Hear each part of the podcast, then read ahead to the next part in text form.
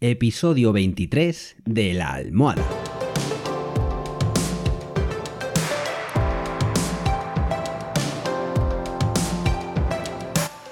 Bienvenidos y bienvenidas un día más a La Almohada, el podcast en el que hablamos pues de todo un poco, inquietudes, curiosidades, en fin, cualquier cosa que podríamos contarle tranquilamente a nuestra almohada. Así que venga, si ya estáis listos, ¡comenzamos!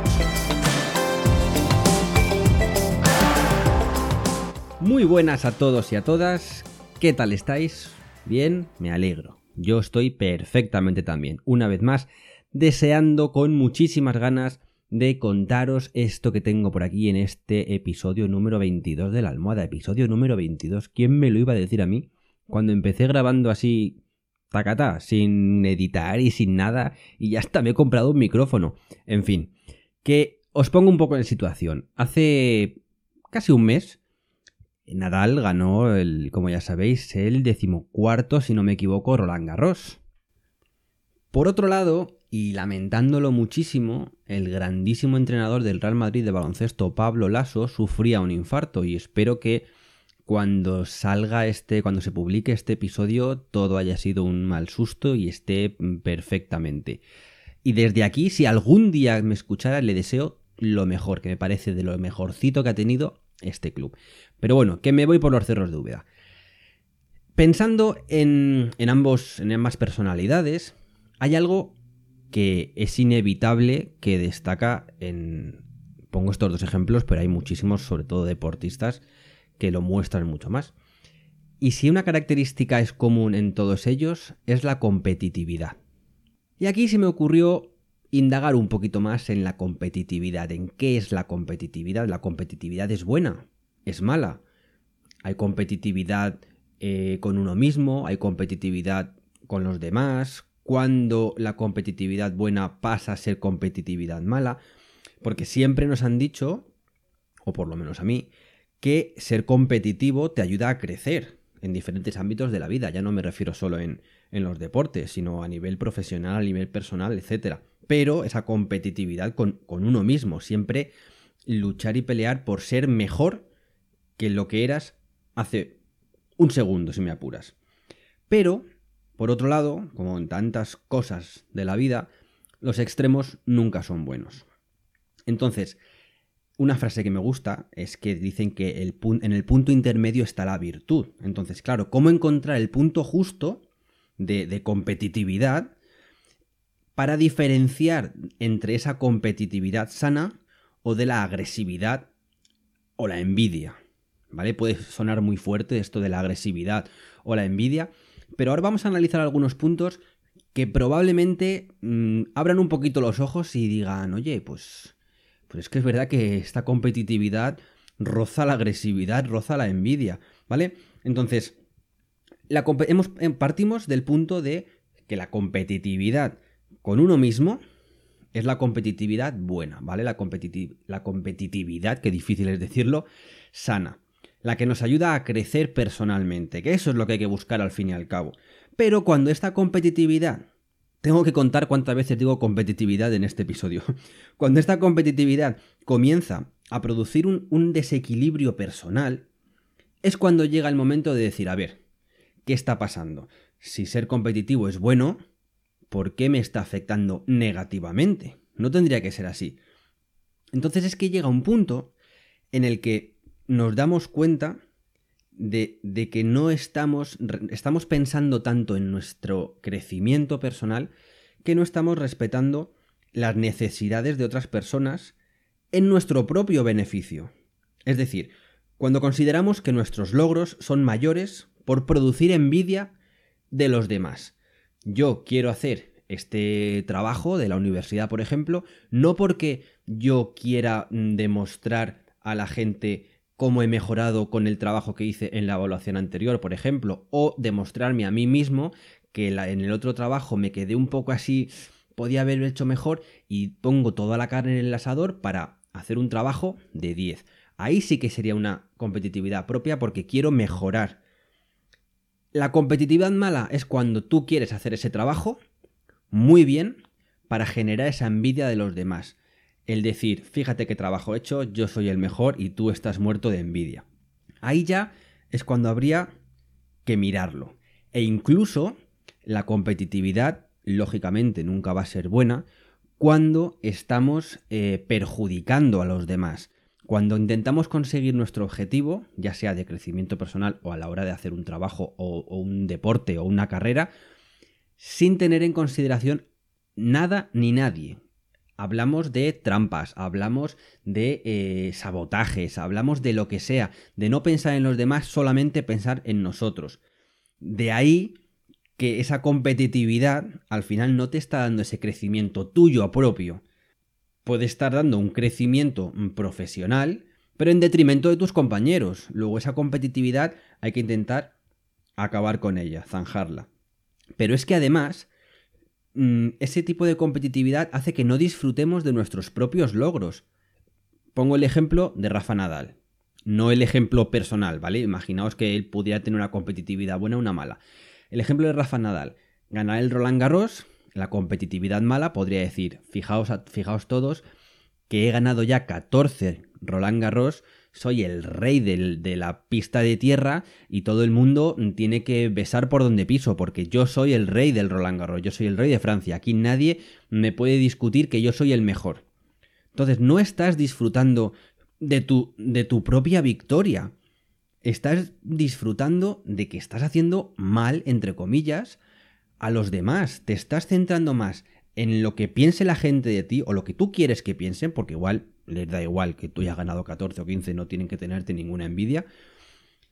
Y estás dejando de disfrutar de que, macho, has ganado 14 Roland Garros. Por el contrario, y aquí esto sí que es la realidad, si escucháis siempre las declaraciones de, de Rafa Nadal, que siempre puede ser demagogia, pero yo creo que es muy difícil fingir tanta demagogia. Yo creo que realmente él es así. O sea, él ha disfrutado, primero, porque no se creía que jugando cojo pudiera ganar su decimocuarto eh, Roland Garros.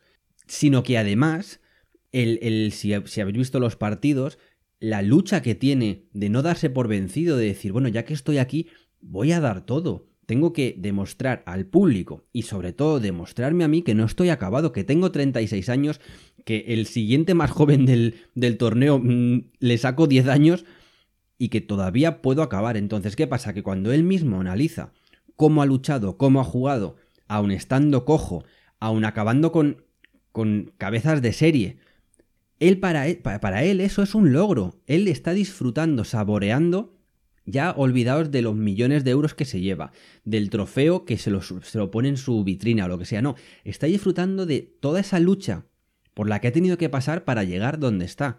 En el, en el caso de Pablo Lasso es caso aparte, porque ahí también tienes que gestionar un equipo y demás, pero al final es a nivel personal, se puede también asemejar bastante a lo de Rafa Nadal. Al final Pablo Lasso tiene que, lidiar, tiene que lidiar con muchísimos handicaps como han sido las lesiones del equipo, como han sido las malas rachas, etcétera, etcétera. Y están ahora mismo prácticamente en la Final Four. Bueno, cuando se publique este, espero que haya ganado ya la liga. Pero bueno, eh, se me ha visto el plumero, sí lo sé. Entonces, al final, una vez que consigues ese logro, que no tiene por qué ser quedar primero, es momento de echar la vista atrás y decir, a ver, he pasado por todo esto, me ha pasado esto, hemos sufrido esto, hemos jugado estos partidos que además hemos sabido cómo gestionarlos bien y hemos conseguido esta victoria. Me da igual lo que piense el resto del equipo, el resto de aficiones, el resto de... Me da igual. Hemos sido nosotros y hemos crecido como persona y como equipo, porque no hay que eh, olvidar que la competitividad es de crecimiento personal, pero también puede ser de crecimiento colectivo, como es el caso de un equipo de fútbol, baloncesto o de waterpolo. Y ahora quiero ir con otro punto que es muy importante, sobre todo en edades muy tempranas. Si alguien tiene hijos o hijas pequeños que no soporten perder, que no saben perder en un juego, en una competición, en lo que sea, es muy importante eh, analizar la situación, analizar por qué y enseñarles a ser competitivos de la manera más sana posible. Me explico. Eh, ¿Cómo sabemos que esa competitividad que nosotros estamos Mm, luchando por ella y demás, ¿es buena o es mala? A ver, si por ejemplo, y este es el ejemplo de los, de los niños, si cuando perdemos a un juego nos genera un malestar, que es lógico, a nadie le gusta perder, pero hay gente que perder se lo toma fatal. Yo pongo ejemplo de muchos niños que conozco. Y gente que dice, jo, qué rabia he perdido, voy a ver si en la siguiente puedo ganar. Ahí está la diferencia. ¿Vale? Es decir, la competitividad mala se enfoca en, eh, en el objetivo de ser mejores que nuestro contrincante y ganarle. Me da igual cómo lo haya conseguido, si de verdad he jugado mejor o lo he hecho mejor, me da igual, lo que quiero es ganarle. Punto. Y eso estamos dejando de lado la competitividad sana. Al final nos estamos centrando más en otras personas que en nuestro propio crecimiento. Luego, por ejemplo, cuando perdemos en juegos de, de interacción social, donde nos comunicamos con otras personas, también nos genera malestar. Entonces, cuando pasan estas cosas, es el momento de parar, en nuestro caso como adultos, de reflexionar, de prestar atención y hacernos la pregunta de por qué queremos ganar. Es decir, para ver si nos damos cuenta de que queremos ganar para ser mejores que los demás o si queremos mm, ganar porque eh, llevas mucho tiempo sin ganar, sin ganar en esto y ya tienes muchas ganas de ganar o lo que sea. Pues esas mismas preguntas que nos tenemos que hacer se le puede hacer también a nuestros hijos. A ver, pero ¿por qué quieres ganar? Porque es que quiero ser mejor que Pepito. Bueno, pues intenta eh, practicar más, para a lo mejor no vas a ganar el día siguiente, pero vas a estar más cerca y ese pequeño empujón te tiene que hacer sentir mejor. ¿Vale? O sea que es muy importante que se eduque también a la hora de eh, saber gestionar, ojo, tanto la derrota como la victoria. Porque muchas veces esa victoria, sobre todo, repito, en los niños, eh, pues se mofan de los perdedores. Se mofan de, fíjate que he ganado y tú has perdido. Y les da igual su, su, victoria que le haya costado lo que haya costado. Le importa que ha ganado y que Pepito Gutiérrez ha perdido. Entonces, esas son cosas que hay que mmm, saberlas manejar. Lógicamente, se puede hacer mil cosas a nivel educativo con los niños que no sea sentarle y darle el chapazón que os estoy dando yo ahora mismo. Pero es muy importante también investigar, hablar con profesionales que os puedan asesorar en ese, en ese ámbito. Es cierto que tampoco es algo de lo que preocuparse. A todos los niños les, no les gusta perder y les gusta ganar. Pero eh, siempre lo que os digo, una vez que se pille la, el enfado o la rabieta, hay que analizar si, bueno, es una rabieta y ya está, o si siempre que pierde le afecta a nivel emocional, porque al final ese niño o niña no está siendo feliz.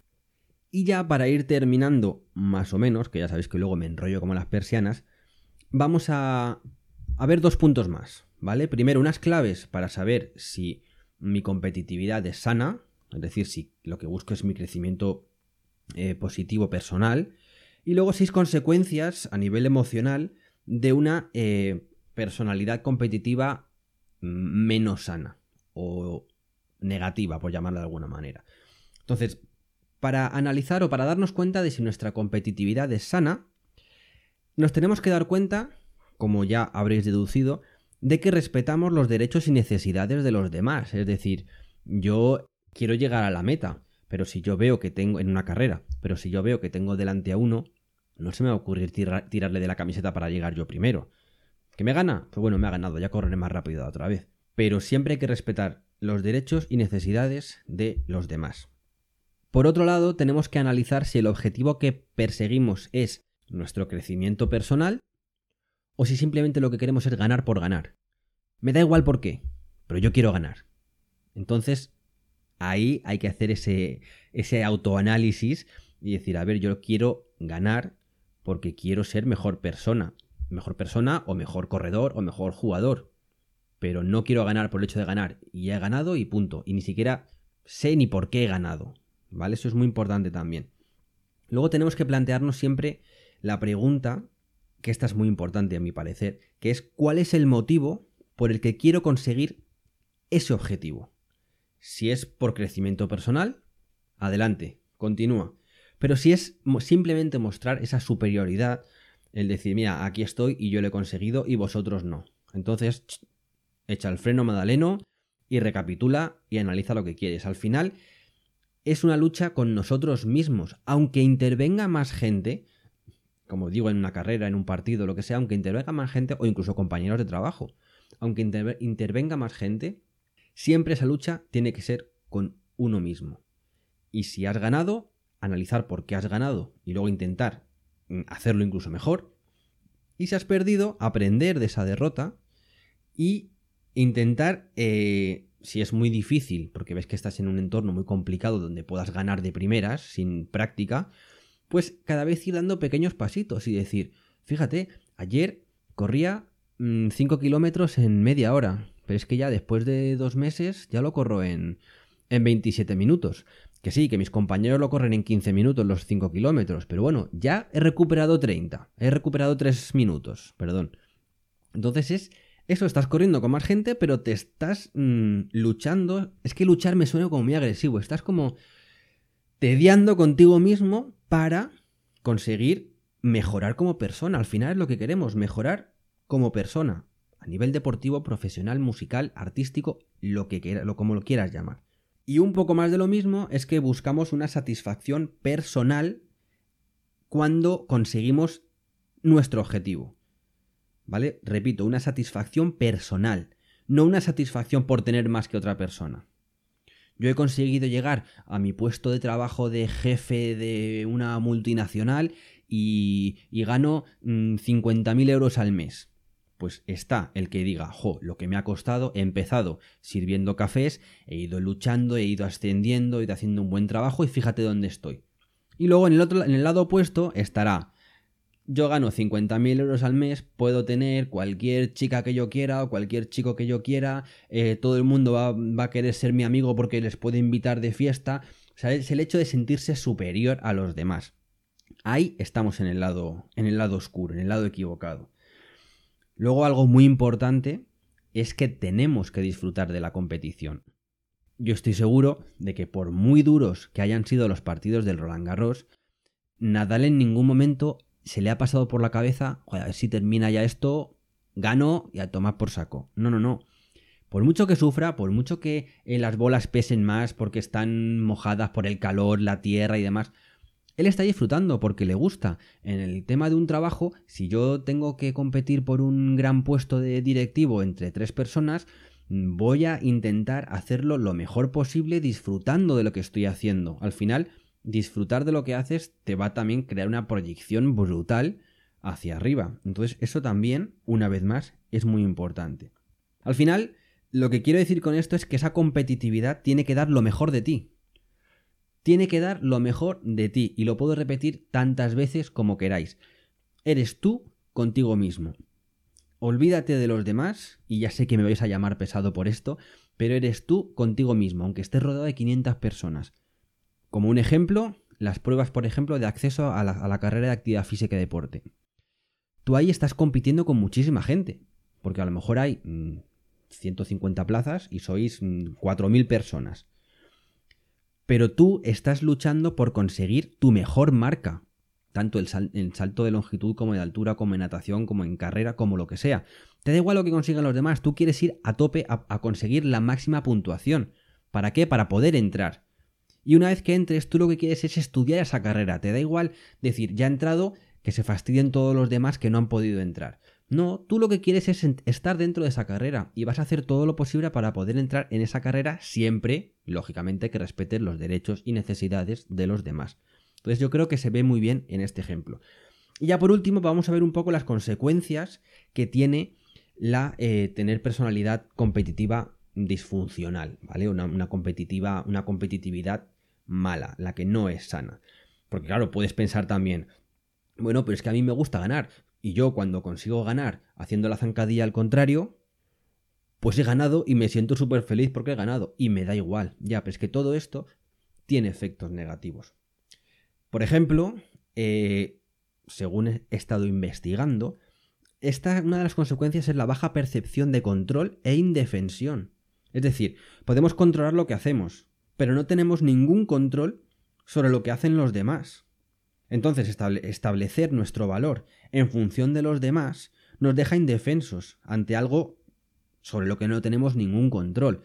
Es decir, al final, en lugar de decir, aquí estoy yo, tengo que correr mm, una maratón, voy a saber administrarme la intensidad, aquí el habituallamiento, aquí tengo que ir un poco más despacio. No, estás más pendiente de, uy, seguro que este va a correr más rápido en la primera tanda, este también, no sé qué. Este, estás más pendiente de todo lo que te rodea que de ti mismo. Entonces, al final eso, el fijarte en, en centrarte tanto en todos los demás para intentar ser superior a ellos, te va a hacer explotar la cabeza. No vas a estar disfrutando de tu propio yo, de tu propia vida. Además, esto va a desembocar en, injusticia e impotencia. Es decir, el sentimiento que, tenemos o que nos surge ante un resultado que no somos capaces de aceptar es siempre la típica excusa de es que hay algo injusto. Es que, claro, nos hemos esforzado, pero como no hemos ganado, pues no ha valido para nada. Entonces, ese es un problema muy grande, primero porque puedes em, empujar al resto del equipo a que piense como tú. ¿Os habéis esforzado lo suficiente? Sí, pues ya está. Habrá habido otro equipo que se habrá esforzado a lo mejor igual o más o menos, pero tiene más experiencia o ha tenido un montón de... Em, de... se han alineado los astros, digamos, para que hayan quedado vencedores. Bien llámalo suerte, bien llámalo años de experiencia, de práctica, de entrenamiento, de conocimiento del rival, de lo que sea. Pero nunca podemos tirar por tierra el esfuerzo. Es verdad que tampoco está mal pensar, yo sé que me he podido esforzar un poco más. Pero en el otro lado está el decir, es que mira, yo ya lo he dado todo. Lo he dado todo. Pero es que ese de ese lo he dado todo no es el techo. Si tú sigues practicando, ese lo he dado todo va a hacer que el techo suba más todavía. Y si sigues practicando, el techo va a subir más todavía. Entonces, eso es lo que quiero que se, que, se valore. Que no hay ninguna injusticia. No es que mala suerte hemos tenido. No, no, no, no. Hay que valorar el esfuerzo. No hay excusas. ¿Te has esforzado y has perdido? Bueno, por la siguiente vez te esforzarás mucho más. Pero sobre todo, y esto también hay que tenerlo mucho en cuenta, es que cuando tienes este tipo de competitividad donde no buscas tu propio crecimiento, al final se genera un miedo al fracaso al decir, a ver, no voy a competir, no voy a hacer esto porque al final si pierdo me voy a mosquear y no, y no merece la pena, que es lo que hacen los niños pequeños. Vamos a jugar a la oca o al parchís. No, no, no, no. Y a lo mejor quiere jugar, pero es que el hecho de decir, no, no, porque si pierdo me enfado. Y incluso el propio niño lo reconoce. Es que si pierdo me enfado. Entonces eso, ese miedo al fracaso hace al final que te estés cortando las alas a nivel social, a nivel personal, a nivel profesional, a nivel todo. Cuando propongan, por ejemplo, mira, hay una vacante para director de no sé qué. Pues ese tipo de competitividad, cuando tú ves el resto de gente, dirá, yo es que ni me presento, porque es que al final, como no me cojan, me voy a pillar un rebote que al final voy a mantenerme en mi propio puesto y voy a acabar haciendo todo mal, porque voy a estar siempre desganado. Esto es para echarle un ojo también, ¿eh? Además, ya os prometo que ya con esto termino, Eh, se genera una sensación de fracaso o de ineficacia, de yo no valgo. Como he perdido y mi único objetivo era ganar, no sé por qué, pero mi único objetivo era ganar. Pues como he perdido no valgo, no valgo para esto. Entonces se te genera tristeza, malestar, frustración y volvemos al miedo al fracaso, a dejo de hacer las cosas. Entonces, si analizas bien cómo actúas ante una competición, y repito, no solo deportiva, es muy importante que, te des cuenta de, como bien he dicho antes, cuál es tu objetivo, si ese crecimiento tuyo propio o si quiero llegar el primero para decir, ah, he llegado primero y tú segundo. Entonces, aunque, aunque te des cuenta de eso, no pasa nada, no pasa nada. Mira, yo es que me doy cuenta de que soy muy competitivo, pero cuando pierdo los juegos es que me enfado muchísimo. Vale, esto es muy importante, ya lo has reconocido, has visto cuál es el problema, que además a ti mismo reconoces que no te gusta. Pues intenta darle la vuelta para mm, intentar pelear para la siguiente vez, poder ganarle, que eso habrá querido decir que tú estás mejorando. ¿Que no le ganas? Mira, no te preocupes, la revancha. Voy a analizar cómo has jugado para ver si cambiando la estrategia puedo conseguirlo. Y cuando ganes, te vas a sentir contigo mismo de la leche, diciendo, toma ya. Fíjate, la diferencia de decir, toma ya, ya le he ganado, a toma ya, he podido ganarle. El ya le he ganado es como, ay, qué bien, ya le he ganado, ya, si quiero ya me voy, ya no voy a competir nunca más. Ah, he podido ganarle, denota un trabajo detrás. Fíjate todas las veces que he perdido y venga, y pim pam, y pim pam, y he seguido luchando y peleando y analizando las jugadas y demás, y al final he podido ganarle. Esa es la diferencia del disfrutar del triunfo y de la victoria.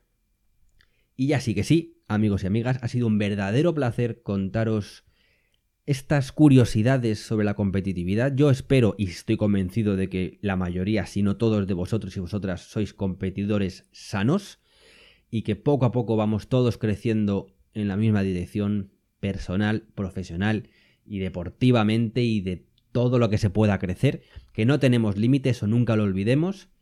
Y, como siempre digo, espero que hayáis disfrutado de este episodio tanto como yo lo he hecho grabándolo. Y me despido un beso muy, muy, muy fuerte para todos y todas.